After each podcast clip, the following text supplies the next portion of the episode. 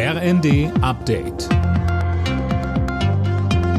Stündlich neu. Auf den Punkt informiert.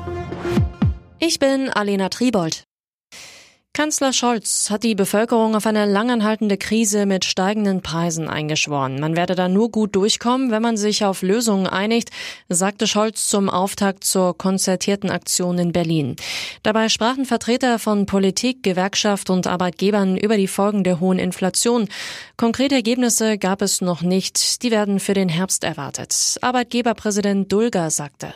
Aktuell sehen wir die Inflationstreiber auf der Angebotsseite. Energiekosten, Rohstoffknappheit, fehlende Vorprodukte durch unterbrochene Lieferketten. Wir haben darüber gesprochen, wie wir diese Probleme in den Griff bekommen können.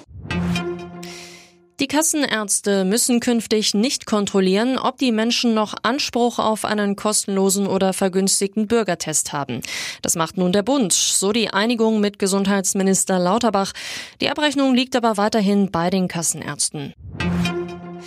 Während einer Parade zum Unabhängigkeitstag der USA sind in der Nähe von Chicago mindestens sechs Menschen erschossen worden.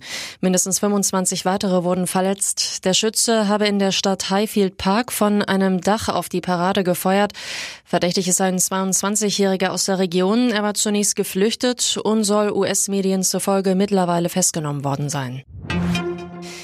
Die Amtsärzte in Deutschland wollen das Abwasser auf Corona-Spuren untersuchen. Das hat der Vorsitzende des Bundesverbandes der Amtsärzte Niesen den Funke-Zeitungen gesagt.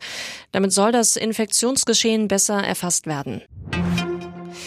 Beim Tennisturnier in Wimbledon sind die deutschen Überraschungen heute im Viertelfinale gefordert. Jule Niemeyer und Tatjana Maria stehen erstmals in ihrer Karriere in der Runde der letzten acht und treffen am Nachmittag direkt aufeinander. Niemeyer sagte bei Sky. Ich freue mich extrem. Also da zu wissen, dass auf jeden Fall eine deutsche Spielerin danach im Halbfinale ist, mhm. ist, glaube ich, unfassbar. Und deswegen, ja, hat das für mich persönlich nur positive Sachen.